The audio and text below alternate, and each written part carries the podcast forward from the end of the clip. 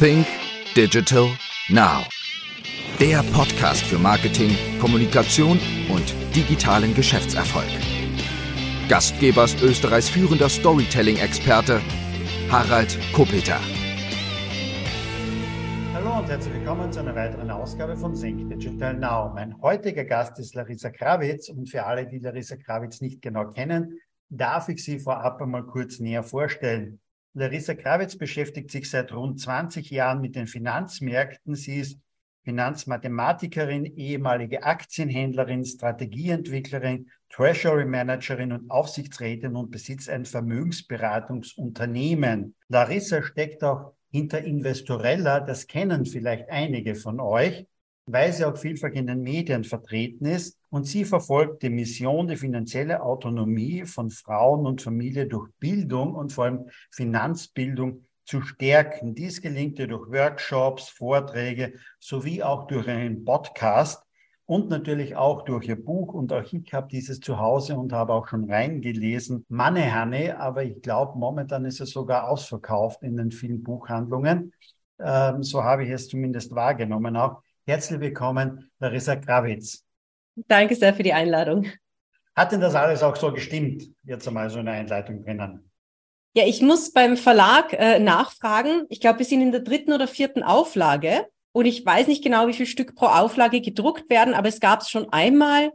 Ich glaube, bei der zweiten Auflage, die war innerhalb von ein paar Tagen ausverkauft, da sind wir in die dritte gegangen. Da muss ich einmal nachfragen, wie es aktuell eigentlich ausschaut. Das weiß ich gar nicht. Mit Sicherheit aber demnächst wieder, sollte es nicht sein, demnächst wieder verfügbar in den Buchhandlungen auch. Ähm, wie kam es denn eigentlich zum Namen Investorella? Ähm, das war Zufall, ich habe mir das nicht lange überlegt. Ich habe mir, dass das Unternehmen Investorella als Ganzes ist zufällig auch entstanden. Also ich hatte nicht geplant, ein Finanzbildungsunternehmen aufzubauen. Es hat damit begonnen, dass ich einfach die Idee hatte, einen Kapitalmarkt-Workshop für Frauen zu machen. Und ich bin davon ausgegangen, da kommen vielleicht fünf Leute, das mache ich an einem Sonntag in meinem Wohnzimmer und habe das in eine Facebook-Gruppe gepostet.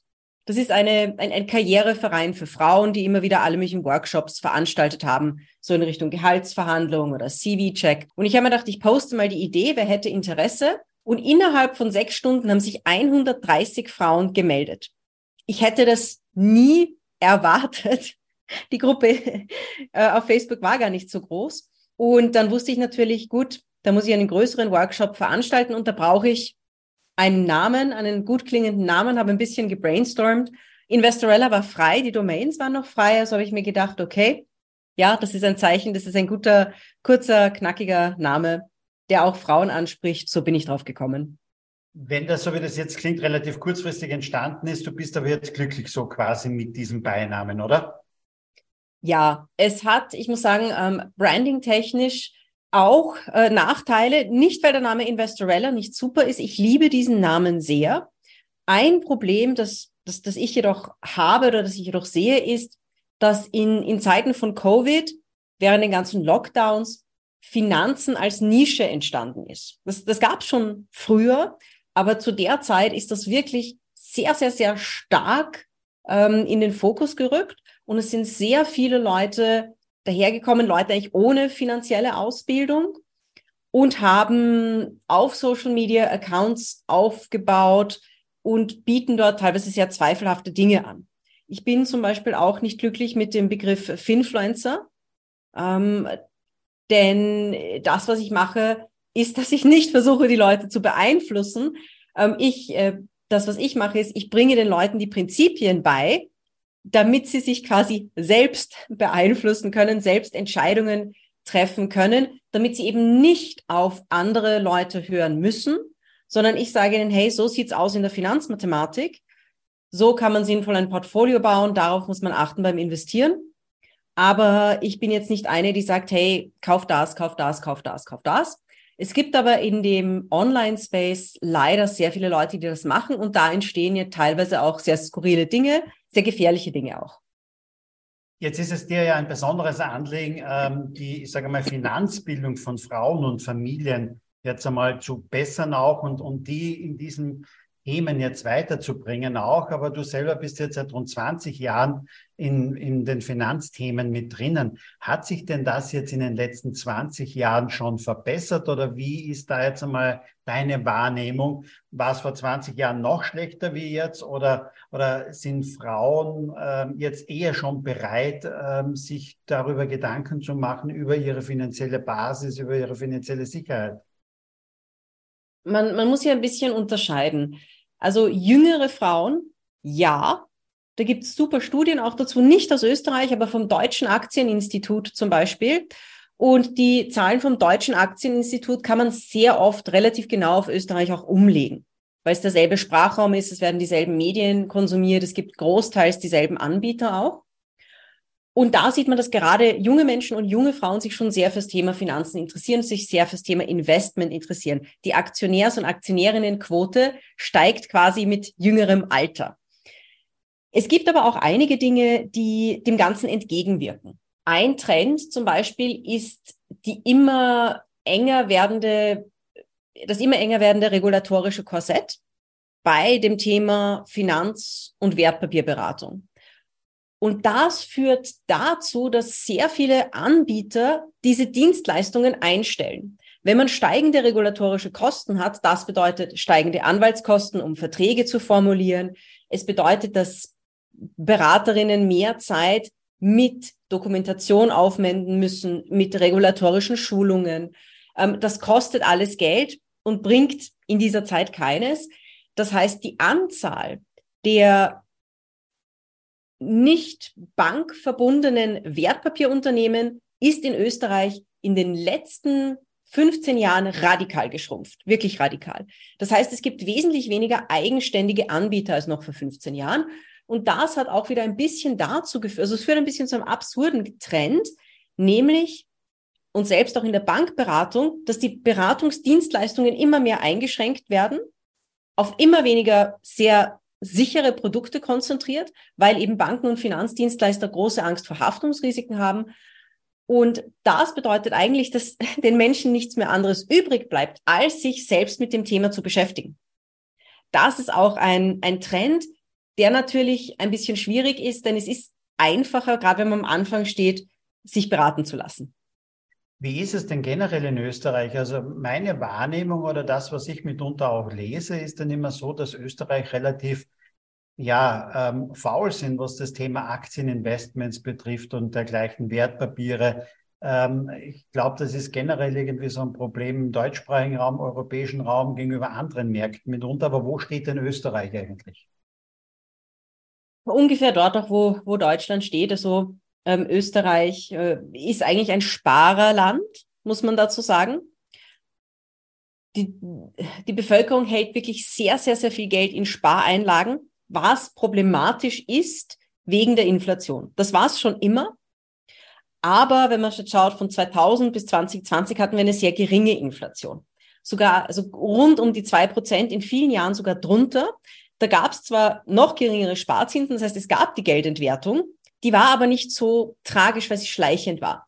Jetzt, wenn wir Inflationswerte haben, 2022 8,5 Prozent und man hat vielleicht 0,51 Prozent Zinsen, das ist dann eine relativ rasante Geldentwertung. Also da wird das wirklich zum Problem, besonders wenn Leute ihr Geld in Spareinlagen lassen über einen längeren Zeitraum, das heißt für die Altersvorsorge oder für das Ansparen von Immobilieneigenkapital. Die Immobilienpreise laufen einem dann einfach davon, die Inflation läuft einem davon. Da ist das problematisch. Aber generell, Menschen in Österreich haben das Ziel, ein Eigenheim, eine Eigentumswohnung zu kaufen. Das ist ein sehr großer Prozentsatz, der das möchte. Das heißt, da ist eher die Mentalität, ich spare auf mein Eigenheim. In, in ländlichen Gegenden ist es wirklich, ja, arbeiten und ein Haus bauen. Das ist so, das sind so die finanziellen Ziele. Und viele Menschen machen sich über die Altersvorsorge weniger Gedanken, weil viele Menschen noch nicht mitbekommen haben, wie das Pensionssystem eigentlich genau funktioniert. Und viele Menschen haben noch mitbekommen, dass die Großelterngeneration, es trifft auch für meine Großelterngeneration zu, also nicht wirklich eine gute Pension hatten. Also meine Großmutter zum Beispiel nicht. Also das ist ganz klar, die Frauen hatten immer schlechte Pensionen, statistisch gesehen. Aber ähm, das ist noch eine Generation, die relativ gut über die Runden gekommen ist mit ihren Pensionen, was auch daran liegt, dass die Menschen andere Dinge gewohnt waren, einen anderen Lebensstandard gewohnt waren, andere Konsumgewohnheiten hatten. Und der Durchschnittsmensch in Österreich wird wohl, der ungefähr in meinem Alter ist, bei der Pensionierung relativ, saftig, relativ heftige Einkommenseinbußen haben. Und viele Menschen sind nicht darauf vorbereitet, besonders jene, die zur Miete leben, die im urbanen Raum leben, die eigentlich relativ viel konsumieren. Denn selbst die Gutverdiener und Gutverdienerinnen werden relativ heftige Abschläge in der Pension haben. Gibt es jetzt da auch schon einen Unterschied äh, zwischen Frauen und Männern? Beschäftigen sich Männer mehr mit dem Thema Geld, als es Frauen tun? Oder ähm, du hast es vorher gesagt, bei den jüngeren Menschen ja, da gleicht es sich mitunter an, aber wie, aber, oder hat, gleicht es sich da denn wirklich schon an oder ist es generell so, dass sich Frauen wesentlich weniger damit beschäftigen? Also es ist, es gibt da mehrere Faktoren, die wichtig sind. Das eine ist, das ist bei uns in Europa kulturell bedenkt, bedingt. In China zum Beispiel ist es die Norm, dass die Frau die Familienfinanzen managt. Das ist der kulturelle Standard.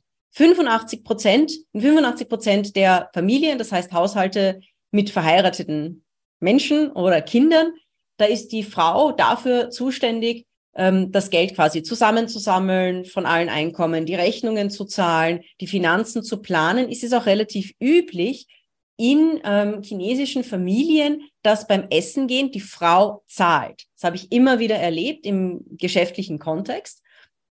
Das heißt, da ist das schon mal ganz anders, äh, dass sich Frauen mit dem Thema Geld sehr, sehr beschäftigen. Gibt aber trotzdem auch Gender Pay Gaps. Das, was es bei uns in Europa gibt, da muss man sagen, ähm, gab es doch die sehr traditionelle Hausfrauenrolle eine Zeit lang, so in den 50er, 60er Jahren.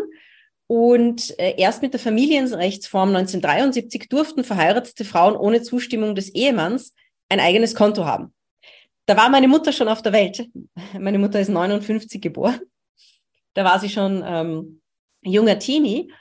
Und das ist nicht so lange her. Das heißt, es ist relativ, eine relativ kurze Zeit eigentlich, dass Frauen Geld, eigenes Geld besitzen durften. Ähm, geschichtlich gesehen ist es auch relativ kurze Zeit her, dass Frauen eigene Eigentum haben durften. Und deswegen hinken Frauen natürlich historisch gesehen da bei dem Thema nach. Es spielen noch andere Faktoren mit. Der Gender Pay Gap spielt mit rein, ist aber nicht die einzige Erklärung. Das muss man hier ganz, ganz genau sagen, weil das kommt immer als erstes, wenn es heißt, Frauen investieren weniger, beschäftigen sich, beschäftigen sich weniger mit dem Thema, da heißt es immer, das ist der Gender Pay Gap. Das ist falsch. Das ist nur ein Faktor von vielen. Sieht man ebenfalls an den Zahlen des Deutschen Aktieninstituts. Super Umfrage. Die haben nämlich gemessen, dass auch die Top-Verdienerinnen, also die, die, die Profile der Topverdienerinnen sind anders als die der Topverdiener. Bei den Männern steigt der Aktienbesitz, also die Aktienquote mit dem Einkommen. Stetig, linear. Bei Frauen ist das nicht so. Bei Frauen steigt die Aktienquote linear mit dem Einkommen bis zur Schicht der Topverdienerinnen, dann fällt sie wieder. Das heißt, man kann eigentlich nur mutmaßen, dass die Topverdienerinnen dann in Immobilien gehen und da, daher die Aktienquote senken. Und es gibt immer wieder Beobachtungen eigentlich global, dass Frauen konservativer investieren, das Risiko eher scheuen als Männer. Das ist keine schlechte Sache. Ähm, das, das, das ist nicht das Problem per se. Das Problem ist eher, dass Frauen weniger Selbstbewusstsein haben, weniger ins Tun kommen. Gibt es auch eine tolle Studie von der WU in Österreich. Ich liebe solche verhaltensökonomischen Studien. Da gab es zwei Gruppen und zwei Fragebögen über Finanzwissen. Die Gruppen waren geschlechtlich gemischt, damit es nicht auffällt. Und bei der ersten Gruppe gab es vier Antwortmöglichkeiten. Die zweite Gruppe hatte Fragebogen mit einem fünften und das war, ich weiß es nicht. Und die Studie hat gezeigt, dort, wo die Frauen eine von vier Antworten wählen mussten, hatten sie das gleiche Niveau an Finanzwissen wie die Männer. Dort, wo die Frauen die Möglichkeit hatten, anzukreuzen, ich bin mir nicht sicher oder ich weiß es nicht, haben sie viel öfter, ich weiß es nicht angekreuzt. Das heißt, das Niveau des Wissens ist gleich, aber das Niveau des Selbstbewusstseins, des Selbstvertrauens in das eigene Finanzwissen nicht. Und das, äh, ich habe das persönlich auch einmal erheben lassen bei einem Online-Broker in Österreich, für die ich einige Vorträge gemacht habe und, und ich habe gesagt, könnt ihr bitte ein bisschen Data Science für mich machen? Ich habe sie gefragt, wie viel Zeit vergeht zwischen Depoteröffnung und dem ersten Trade bei Männern und bei Frauen. Bei Frauen ist diese Frist dreimal so lang. Das heißt, selbst wenn das Depot eröffnet wird, die Männer investieren relativ schnell, die Frauen warten dann noch sehr lang, auch nachdem sie das Geld überwiesen haben, bis sie ihren ersten Trade machen. Und ähm, das deckt sich auch so mit, mit meiner Erfahrung in meinem Umfeld, also dass Männer, wenn sie das erste Mal investieren, googeln, machen ein Online-Brokerage-Depot auf, geben ein paar tausend Euro hin und kaufen einfach irgendwelche Tech-Aktien, von denen sie gehört haben. Frauen recherchieren einmal ewig lang, bis sie den richtigen Broker finden, eröffnen ein Depot und warten dann monatelang, lesen viel, bilden sich weiter, bevor sie ins Tun kommen. Und das ist auch das Feedback, das ich sehr oft bekomme von äh, Podcast-Hörerinnen, die sagen, ich höre seit einem Jahr deinen Podcast und jetzt habe ich investiert. Ähm, also Frauen sind da einfach wesentlich zurückhaltender. Ideal wäre eine Kombination beider Verhaltensweisen. Denn die Männer leiden finanziell darunter, dass sie zu viel Risiko eingehen und die Frauen leiden finanziell darunter, dass sie zu, zu zögerlich sind. Andere Frage jetzt auch noch, in was investieren denn Frauen eher jetzt einmal? Wo, wo sind da die Unterschiede? Investieren jetzt Frauen eher in den Bereich Nachhaltigkeit oder so etwas? Ist, äh, kann man das irgendwo ablesen? Sind es Männer, die vielleicht eher investieren in Autotitel, in Technologietitel? Welche Unterschiede gibt es da zwischen Frauen und Männern? Also der Stellenwert, da gibt es eine Studie, ich glaube, die ist von Amundi oder Akatis, ich bin mir nicht mehr sicher, einer der beiden ähm, Vermögensverwalter die herausgefunden haben, dass das Thema Nachhaltigkeit Frauen wichtiger ist als Männer. Das stimmt auf jeden Fall. Also Frauen schauen eher auf ähm, das nachhaltige Investieren. Ähm, tendenziell, was ich bei Frauen beobachten konnte, ist, dass sie schon, wenn sie investieren, erzielen sie höhere Sharp Ratios. Was ist das Sharp Ratio? Das ist die risikogewichtete Rendite. Das heißt, Männer tendieren eher dazu zu zocken. Ähm, dieser Unterschied verschwindet je nach Professionalität. Also die Genderunterschiede beim Investieren verschwinden zum Beispiel bei Menschen, die in der Finanzindustrie arbeiten und ausgebildet sind. Da verschwinden diese Unterschiede. Ähm, die gibt es bei Privatinvestoren eher. Also man kann, Männer versuchen eher so schnell reich zu werden und Frauen versuchen kein Geld zu verlieren. So könnte man es eigentlich ganz gut zusammen, zusammenfassen. Sollten denn Frauen anders vorsorgen als Männer? Gibt es da auch einen Unterschied? Ja, die Lebenserwartung klarerweise von Frauen ist um einige Jahre mehr. Das heißt, ich muss natürlich dafür sorgen, dass ich dann in späteren Jahren auch noch genügend Geld zur Verfügung habe. Aber generell sollten Frauen anders vorsorgen als Männer. Ja, auf jeden Fall. Ähm, ich weiß, das ist ein bisschen eine unpopuläre Meinung, aber ich bin dafür, dass man die Realität betrachtet und sich danach richtet, nicht nach Wunschvorstellungen, die es noch nicht gibt. Und es ist einfach in der Realität so, dass Frauen aufgrund von Karenzen ähm, Einkommenseinbußen haben oder längere Ausfälle aus ähm, der Erwerbstätigkeit. Frauen leben länger, das ist noch ein Punkt. Und äh, ich finde, man sollte das auf jeden Fall bedenken, wenn man investiert. Man sollte auch bedenken, was ist, wenn man als Frau eine Zeit lang Teilzeit arbeitet. Und ich glaube auch, dass wir in unserer Gesellschaft gerade jungen Frauen einen enormen Gefallen täten, wenn wir über das Thema Kinder mit jungen Frauen sprechen würden, zu sagen, hey, es ist wahrscheinlich, dass du eines Tages ein Kind bekommst, du kannst dich aber darauf jetzt schon finanziell vorbereiten, so dass zum Beispiel keine Abhängigkeit vom Partner entsteht. Das ist eine, eine, eine sehr unpopuläre Meinung, denn äh, dann, dann, dann höre ich immer sofort, na ja, es ist ja schlecht, einfach nur Frauen das zu sagen. Man müsste das ja auch Männern sagen. Es gibt natürlich auch Männer, die dem gegenüber offen sind. Gleichzeitig ist es so, dass die Anzahl der alleinerziehenden Mütter steigt, eigentlich kontinuierlich ähm, in den letzten, eigentlich ja seit 25 Jahren circa. Und ich glaube, man sollte dem Rechnung tragen, was in der Realität dann auch passiert. Und es ist besser, mit Frauen zu sprechen und ihnen sagen, hey, bereite dich finanziell auf alles vor. Schon von einem jungen Alter weg, damit keine unangenehmen Abhängigkeiten entstehen. Was nämlich besonders wichtig ist, ist auch diese Idee der Mindestpension. Sehr viele Frauen glauben, naja, ich muss ja nichts machen, denn ich bekomme ja die Mindestpension. Da ist extrem wichtig zu sagen, dass es die Mindestpension nicht gibt. Es gibt keine Mindestpension. Das, was es gibt, ist die Ausgleichszulage oder die Mindestsicherung. Aber im Unterschied zu einer Pension haben Ausgleichszulage und Mindestsicherung Bedingungen. Eine Pension hat keine Bedingung. Und die Ausgleichszulage zum Beispiel, da wird das Haushaltseinkommen herangezogen. Das heißt, es ist nicht so, als würde die Frau dann eine minimale Pension vom Staat bekommen. Nein, sie hat ihre sehr, sehr, in manchen Fällen sehr kleine Pension von 400, 500, 600 Euro. Gibt's in meiner Verwandtschaft alles und bekommt aber dann keine Ausgleichszulage, weil eben der Mann eine bessere Pension hat und das Haushaltseinkommen angerechnet wird. Das ist auch etwas, das, das, das muss man ganz klar sagen, weil das heißt ja eh immer, na, ich muss mir keine Sorgen machen, das wird vom Staat ausgeglichen und die wenigsten Menschen recherchieren dann eigentlich, dass das Ganze auch Bedingungen hat, die einen im Leben sehr stark einschränken. Denn wenn man vielleicht sich noch mit 65 oder 70 vom Partner trennen möchte, dann ist das äh, natürlich schwierig, wenn man nur sehr, sehr, sehr wenig hat und sich dann eigentlich eine, eine Trennung kaum leisten kann oder sehr stark abhängig ist im, vom Partner im Alter.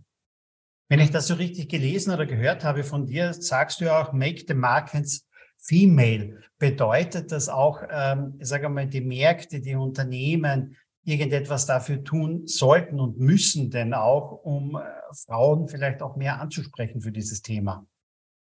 Also das, das tun Unternehmen sehr, sehr, sehr stark. Das merke ich alleine. Ich, ich halte sehr viele Vorträge in Unternehmen. Es ist wirklich im Interesse der Unternehmen, auch die qualifizierten Mitarbeiterinnen im Unternehmen zu halten, wenn sie Kinder bekommen. Das ist ein großes Interesse von Unternehmen. Denn Unternehmen haben viel Angst zu sagen, oh, ich möchte meine qualifizierten Arbeitskräfte nicht verlieren, besonders in der aktuellen Zeit mit hohem Arbeitskräftemangel. Aber Unternehmen sind auch mittlerweile wesentlich offener dafür, was flexible Arbeitszeitmodelle betrifft, was äh, Kinderbetreuungsoptionen betrifft. Äh, in den USA geht das sogar noch weiter. Also da gibt es quasi Familienplanung als Benefit.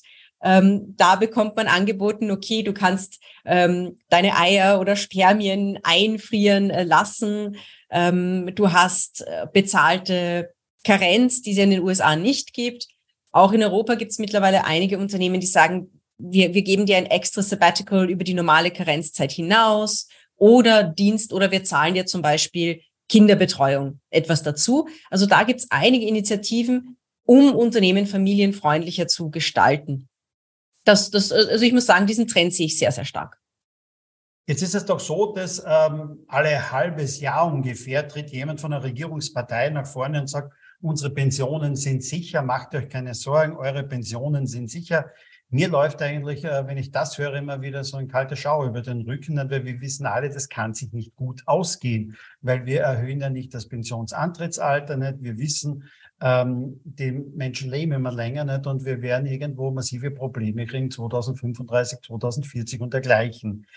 Was würdest du dir denn wünschen von der Politik? Sollte die endlich einmal ehrlich umgehen mit uns und nicht äh, darauf abzielen, äh, im nächsten Herbst oder, oder in zwei Jahren wiedergewählt zu werden? Also immer wenn ich den, den Satz höre, die Pensionen sind sicher, dann denke ich immer, da fehlt ein Teil. Die Pensionen sind sicher gering. Das, das sind sie ja im Schnitt auch. Wenn man sich das ansieht, ähm, gerade auch die Frauenpensionen, die sind äh, einfach sehr, sehr knapp über der, umgangssprachlich sagt man Armutsgrenze. Fachsprachlich heißt es Armutsgefährdungsschwelle. Die durchschnittliche Frauenpension ist nur knapp drüber.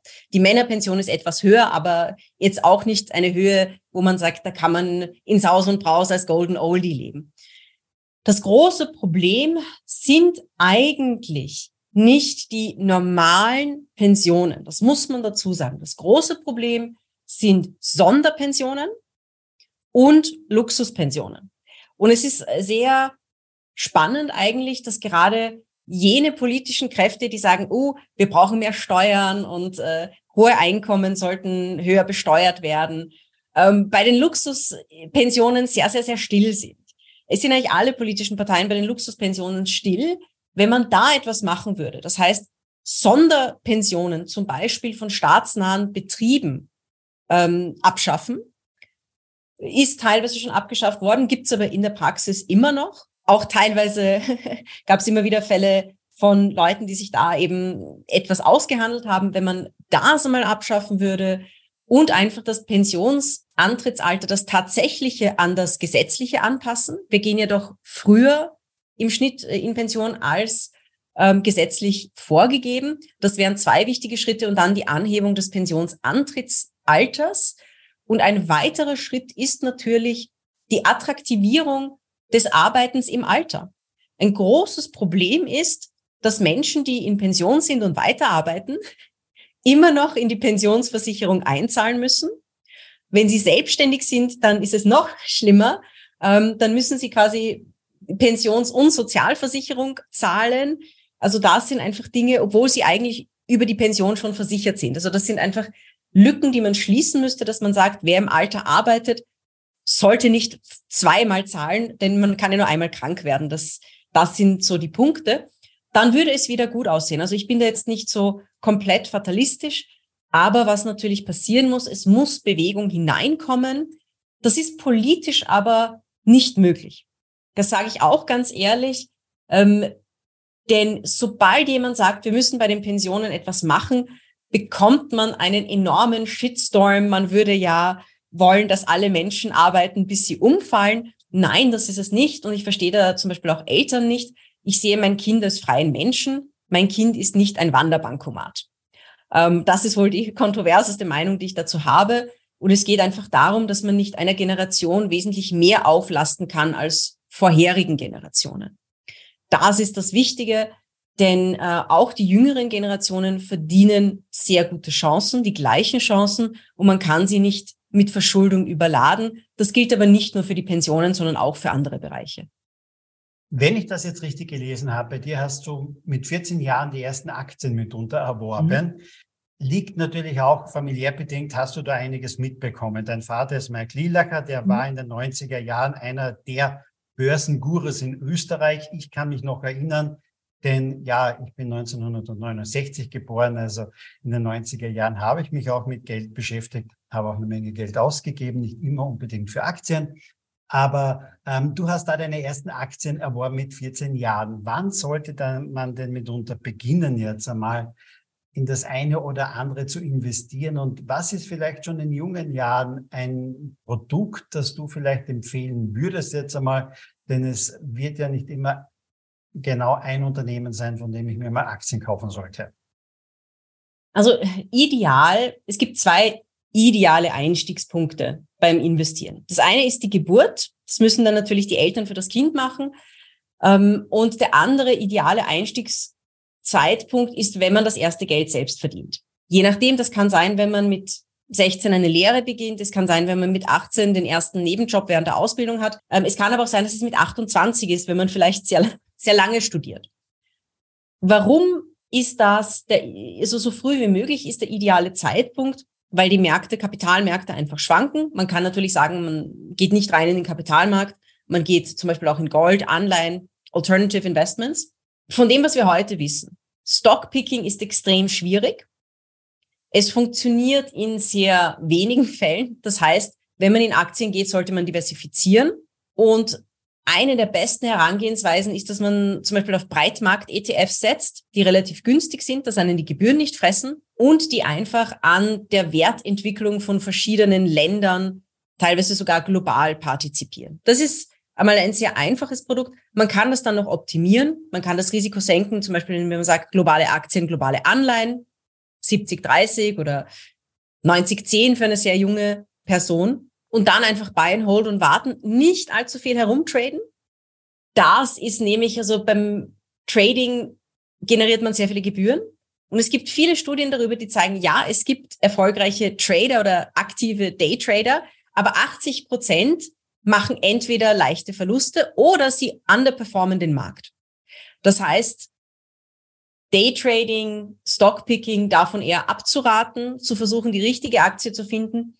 Das, was man machen kann, ist eine sogenannte Core Satellite Strategie, dass man sagt, man hat sein Portfolio breit gestreute ETFs und dann hat man ein bisschen Geld auf der Seite, 10 bis 20 Prozent für sogenannte No-Brainer. Die gibt es immer wieder, dass man sagt, zum Beispiel Zoom in der Corona-Zeit, dass man sagt, es gibt gewisse Situationen, da ist es sehr, sehr, sehr, sehr, sehr wahrscheinlich, dass ein gewisses Wertpapier stark im Wert steigen wird. Es gibt zum Beispiel auch No-Brainer im Dividendenbereich, immer wieder dann, wenn die Gesamtwirtschaft eigentlich gut läuft. Das heißt, es sind keine Einbrüche der Unternehmensgewinne zu erwarten, aber aus irgendwelchen Gründen brechen die Märkte spontan ein dann kann ich mir solide Dividendentitel zu sehr hohen Dividendenrenditen kaufen und diese Dividendenrendite kann ich dann ein Leben lang behalten oder sie steigt sogar, weil ja tendenziell Dividenden steigen. Das wären zum Beispiel auch solche No-Brainer-Situationen. Die kann man nutzen, wenn man das will, muss man nicht. Wenn man sagt, ich möchte mich ein bisschen mehr damit beschäftigen. Man muss auch bedenken, ich habe vor kurzem drüber nachgedacht, das Thema ETFs und breit gestreute Fonds, das gab es in dem Sinn gar nicht, wie, wie äh, mein Vater aktiv war. Äh, der erste ETF wurde im Jahre 1993 gehandelt. Also mein, mein Vater hat angefangen an der Börse 1985, wie ich auf die Welt gekommen bin. Und 1993 gab es erst in den USA den ersten ETF. Das heißt, die finanzmathematische Einsicht, dass man breit gestreut investieren sollte, ist eigentlich relativ neu. Die stammt eigentlich, ich würde sagen, es hat sich wirklich durchgesetzt in den frühen 2000er Jahren oder eigentlich rund um 2010 ist das wirklich Public Knowledge geworden. Dass man am besten, ja, ich würde, na, 2007, Entschuldigung, 2007 aus der finanzmathematischen Wissenschaft heraus, dass man am besten breit gestreut, passiv, relativ passiv investiert. Warren Buffett sagt ja angeblich auch immer, ich investiere nur in Unternehmen, deren Geschäftsmodell ich mitunter auch verstehe, deren Produkte ich verstehe. Ähm, investierst du auch nur in solchen Unternehmen, beziehungsweise hast du vielleicht auch in anderen Unternehmen äh, schon investiert, deren, sagen wir mal, vielleicht Geschäftsidee oder, oder Produkte du nicht so ganz verstanden hast? Äh, nein, ich bin da sehr konservativ. Also ähm, ich, ich habe immer die Regel verfolgt und äh, dass ich nicht in Dinge investiere, die ich nicht verstehe. Das ist eine meiner goldenen Regeln. Diese Regel hat mir extrem viel Geld erspart.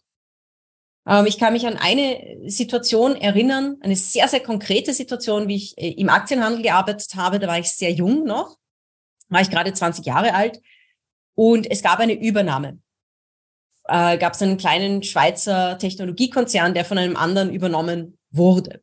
Und der Kurs, also in der Früh kam die Nachricht der Übernahme und der Kurs ist natürlich hinaufgesprungen, stark gestiegen, wie das ist, weil das äh, akquirierende Unternehmen hätte einen höheren Kurs als den Börsenkurs gezahlt ich glaube, damals das äh, ähm, Target-Unternehmen hat bei 18 getradet, ist auf 21 gesprungen und 21 war auch das, was das andere Unternehmen dafür zahlen würde. Und es gab in unserem Handelsraum eine Diskussion, da dachten wir, nein, die, dieses übernehmende Unternehmen, die würden noch nachlegen, vielleicht auf 22, 23 oder 24. Kurs war bereits bei 21 und wir könnten uns ja einen Optionsschein kaufen. Und ich habe gesagt, ich war damals 20, ich war jung, ich, ich hatte nichts bis wenig. Ähm, ich habe gesagt, erstens kann ich mir das sowieso nicht leisten, mir hier einen Optionsschein zu kaufen. Und zweitens, pff, es ist nicht sicher, also das Risiko ist sehr hoch, dass eben das Unternehmen diese Offerte nicht verbessert. Und dann hat einer meiner Vorgesetzten zu mir gesagt, ich leihe dir das Geld. Waren damals 12.000 Euro, es war damals noch echtes Geld. Und ich habe gesagt, nein. Ich habe gesagt, das ist lieb, ähm, das ist ein, ein sehr nettes Angebot, aber nein, weil äh, 12.000 Euro mir für einen Optionsschein zu leihen, das ist, wäre verrückt. Und ich habe es natürlich nicht gemacht. Und der Kurs ist auch nicht wirklich signifikant gestiegen. Das heißt, äh, das mit dem Optionsschein hätte nicht geklappt. Und es war für mich einfach so, dass ich gesagt habe, nein, ich sehe diesen Deal einfach nicht. Ich sehe das nicht, das Risiko ist zu hoch. Und es gab auch andere Dinge. Ich investiere zum Beispiel nie in Dinge, bei denen mir jemand nicht erklären kann, wie genau es funktioniert. Und ich hasse das, wenn jemand sagt, ah, das ist Finanzmathematik. Und ich so, ich habe ein Masters in Finance mit dem Track Quantitative Trading Financial Engineering. Wenn du mir das nicht erklären kannst, so dass ich es verstehe, dann wird es wenige Leute geben, die das verstehen und dann versteht es die Person, die versucht, das zu verkaufen, höchstwahrscheinlich auch nicht. Habe ich immer wieder erlebt. Und das hat auch, wenn man bedenkt, zum Beispiel der Immobilienaktienskandal in Österreich. Ähm, ich habe, das war 2009, 10 herum, ähm, ich habe nie diese Aktien besessen, dort, wo ich gearbeitet habe im Handel. Wir haben allen, also unsere Kunden auch nicht. Wir haben unseren Kunden eher davon abgeraten. Also keiner von unseren Kunden hätte es von uns gekauft, sagen wir mal so. Ich habe die Aktien auch nie besessen, weil ich mir immer gesagt habe, die Bewertungen sind relativ hoch und war aber dann öfters unterwegs mit Leuten und habe mich mit Leuten unterhalten und habe gesagt, du, die Bewertungen sind sehr hoch. Und die haben mir gesagt, na, das ist aber bis jetzt immer 11 Prozent im Jahr gestiegen und es sind Immobilien und es ist so sicher. Und ich so, ja, aber die Bewertungen sind hoch, so ein bisschen intransparent auch. Ich meine, das sind teilweise Länder, die schon weit, weit, weit im Osten sind, dass dort die Preise so schnell auf österreichisches Niveau steigen. Wie wahrscheinlich ist das dann? Und ich habe bei den Leuten nachgefragt, nachgefragt, nachgefragt und am Ende kam raus, na, ich habe es gemacht, was alle anderen auch machen. Und das ist ein extrem schlechtes Argument fürs Investieren. Erlebe ich jetzt momentan auch, und da muss man sehr aufpassen, das war das, was ich am Anfang gesagt habe, über die Finfluencer-Szene. Es gibt gewisse Strategien, die machen finanzmathematisch Sinn. Das kann man auch propagieren. Aber, und das merke ich leider auch bei Frauen, dass der Herdentrieb manchmal zu stark wird. Das ist dann auch wieder gefährlich. Also da muss man sich auch ein bisschen hüten davon, ähm, zu sagen, ich schmeiße mein ganzes Geld in die gleichen ETFs, die alle anderen Leute auch haben, ohne mir wirklich zu überlegen, ob genau diese ETFs für mich Sinn machen. Und das ist das quasi, was ich den Leuten mitgebe. Wie analysiere ich eigentlich ein Produkt? Denn ich halte absolut nichts davon, ein Produkt zu kaufen, das man vorher nicht analysiert hat.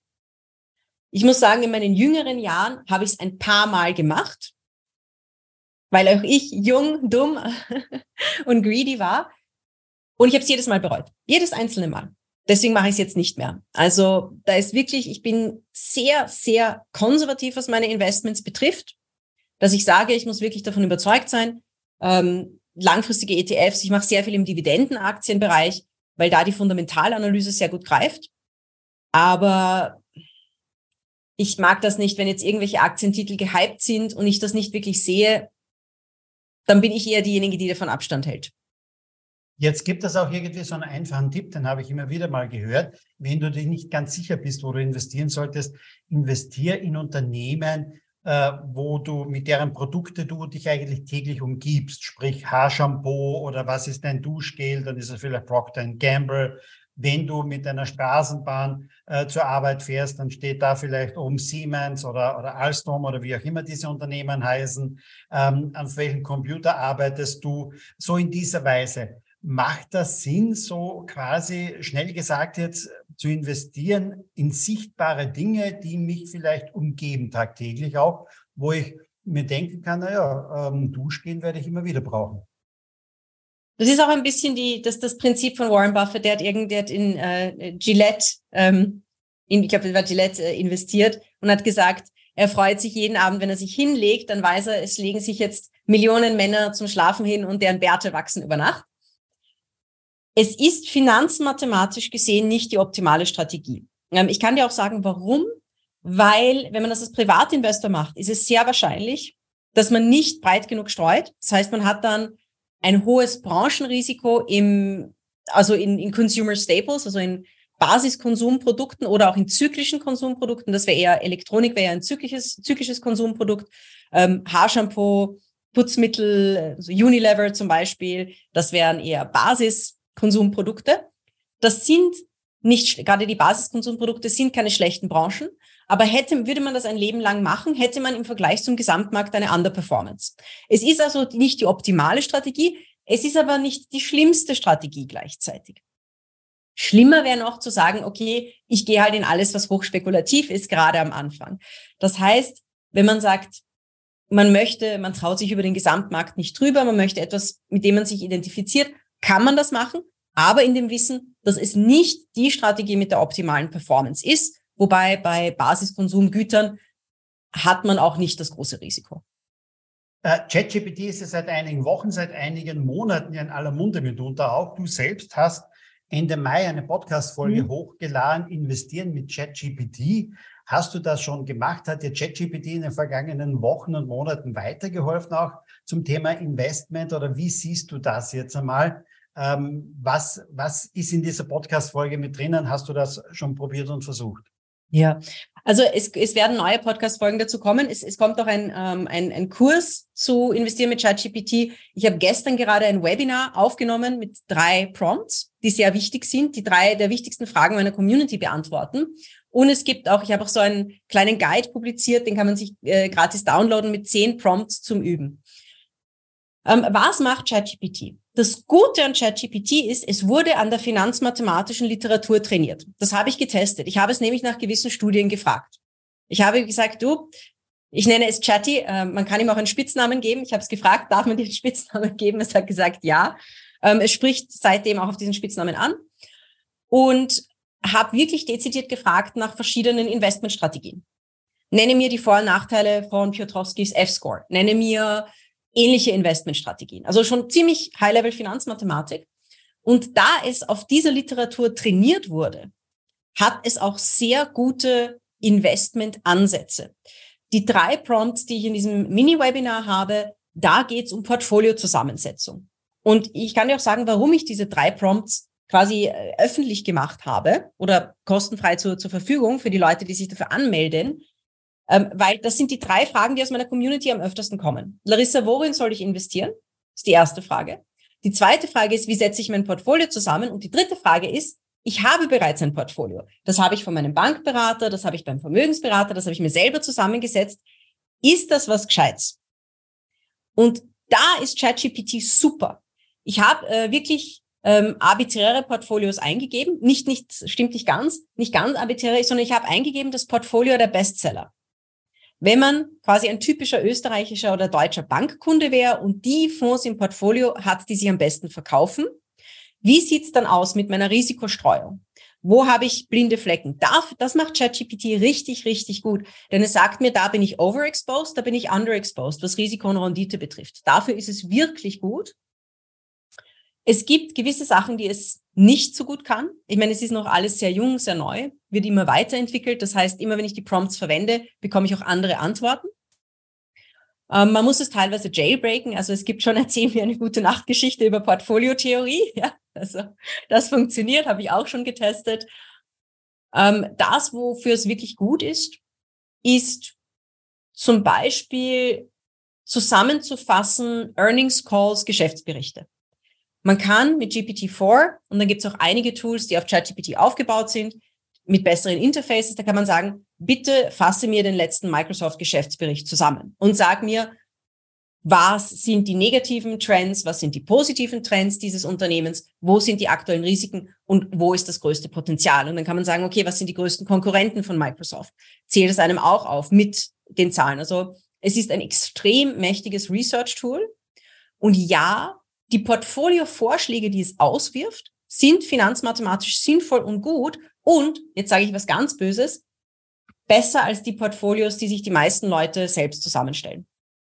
Und auch besser mitunter die Portfolios, die vielleicht einige Bankberater ihren Kunden nennen, weil in diesen Portfolios dann mitunter mehr ähm, vielleicht fremde Aktien drinnen sind, beziehungsweise nicht unbedingt die, die von den Bankberatern bevorzugt werden jetzt.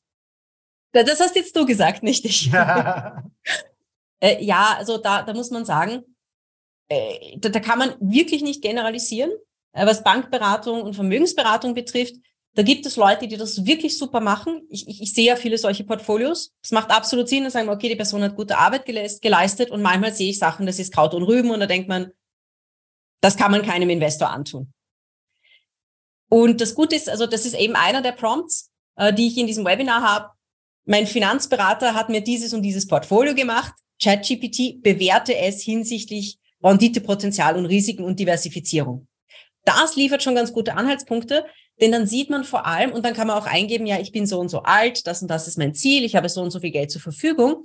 Und dann sagt es einem auch, ob man in gewissen Bereichen zu viel Risiko eingegangen ist und wo man potenziell Rendite verpasst, weil man in gewissen Branchen einfach überhaupt nicht vertreten ist. Also dafür ist es super. Und es ist vor allem auch super, das, was ich vorher gesagt habe, dass die regular, regularischen Anforder regulatorischen Anforderungen sehr stark gestiegen sind und immer weniger Finanzberatung deswegen angeboten wird. ChatGPT, jedes Mal, wenn man es fragt, sagt natürlich, ich bin kein Finanzberater, bitte geh zu einem Finanzberater.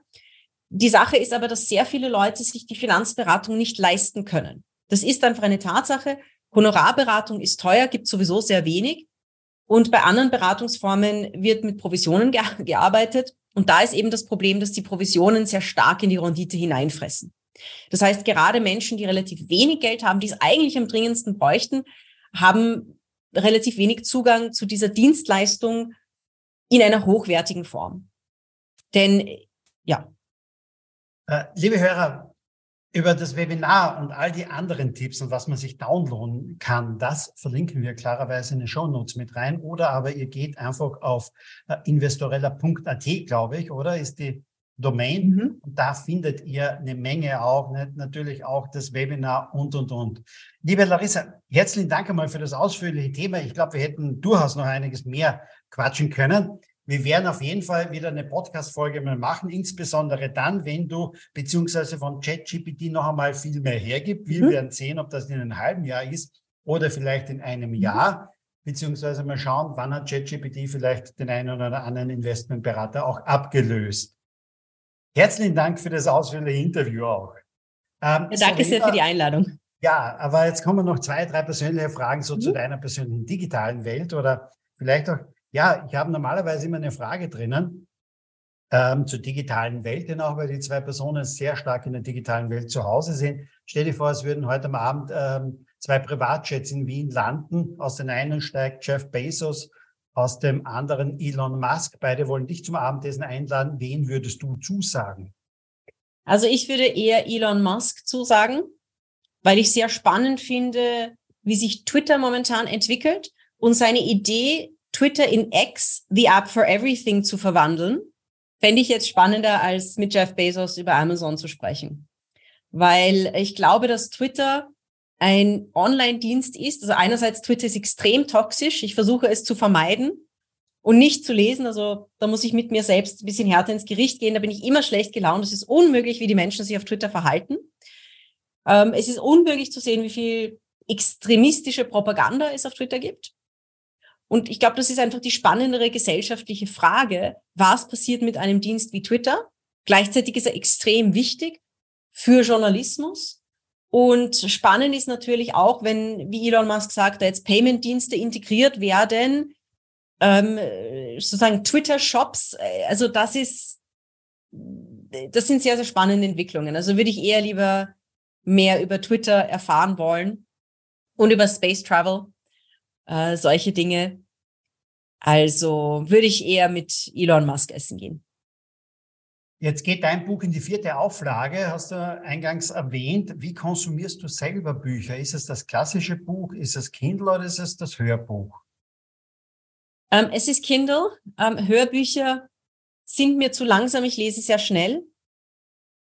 Ähm, ich konsumiere sehr viel Online-Video-Content, muss ich sagen, Tutorials, um Dinge zu lernen von allem, was Online-Marketing ist, über Orchideenpflege oder Kochrezept. man muss man auch lernen. Und das klassische Buch lese ich sehr gerne, aber ich habe einen dreijährigen Sohn. Es kommt relativ selten dazu, dass ich ein klassisches Buch lese. Deswegen habe ich einfach meinen Kindle am Handy. Da kann es auch sein, wenn ich irgendwo Leerlaufzeiten habe, Wartezeiten habe, dass ich da am Kindle lesen kann. Und Bücher kann ich nicht immer mit mir mitnehmen, weil die Bücher, die ich lese, sind meistens relativ dicke, schwere finanzmathematische und ökonomische Bücher. Ähm, aber ich lese immer wieder wirklich sehr gute Bücher über ökonomische Entwicklungen als physisches Buch, weil die Charts besser sind als auf Kindle. Wenn man in der Finanzwelt zu Hause ist, ist man klarerweise auch sehr, sehr viel am PC, am Laptop unterwegs. Wenn du aber beim Shopping unterwegs bist, trifft man dich da eher im Shopping Center oder beim Online-Shoppen? Eher beim Online-Shoppen. Also wäre auch ein Investment aus deiner Sicht in Amazon oder so etwas durchaus sinnvoll auch, weil das ist die Richtung hin, oder? Also wie stationärer Handel. Ähm, ja, e- E-Commerce finde ich sehr, sehr spannend. Generell als, als, als Branche ist natürlich hoch volatil. Aber ich hatte auch immer wieder, gerade in der, in der Corona-Zeit, ähm, einige E-Commerce-Aktien, zum Beispiel ähm, Shopify, die sich ganz super entwickelt haben. Das war eine, eine Sache. Das war, das war so eine, eine, eine dieser, dieser No-Brainers in der Covid-Zeit. Weil da habe ich mir gedacht, jetzt sind die Geschäfte geschlossen, was werden die Leute machen? Online kaufen, als gäbe es kein Morgen, weil sie alle denken, es gibt kein Morgen. Ja? Äh, das war ja teilweise, hat man davon ausgehen können, dass, dass solche Szenarien entstehen. Und äh, davon haben natürlich Dienste wie Shopify ähm, sehr stark profitiert, Amazon natürlich, natürlich auch. Und das war aber nicht so ein Buy and Hold, das war so eine Art mittelfristiger Trade, den ich aber zusätzlich zu meinen langfristigen, ewigen Dividendenaktien und ewigen ETFs habe. Ähm, generell ist das Thema Online-Shopping auch ein Zeitthema. Denn, wie gesagt, ich arbeite viel, ich habe ein kleines Kind, ich habe nicht Zeit, ewig lang zu flanieren in, in, in Shopping-Centern oder das ist vielleicht im Urlaub, dass ich sage, ich gehe mal durch eine Straße mit Boutiquen. Ich kaufe sehr wenig, eben auch, weil ich sage, es macht mehr Sinn, Geld in andere Dinge zu investieren, die einfach langfristig äh, wohl an Wert gewinnen, wahrscheinlich an Wert gewinnen. Also im Shopping Center trifft man mich relativ selten. Und wenn im Supermarkt dort. Liebe Larissa, herzlichen Dank. Eine Stunde ist um. Ähm, war ein ganz ausführliches Interview. Wie gesagt, nicht? also wir behalten auf jeden Fall ChatGPT im Auge nicht? und äh, vielleicht sprechen wir dann in einigen Monaten, in ein Jahr wieder darüber. Herzlichen mhm. Dank, Larissa. Dankeschön für die Einladung. Das, liebe Zuhörer, war eine weitere Ausgabe von Sync Digital Now. Wir hören uns demnächst wieder. Bis dann.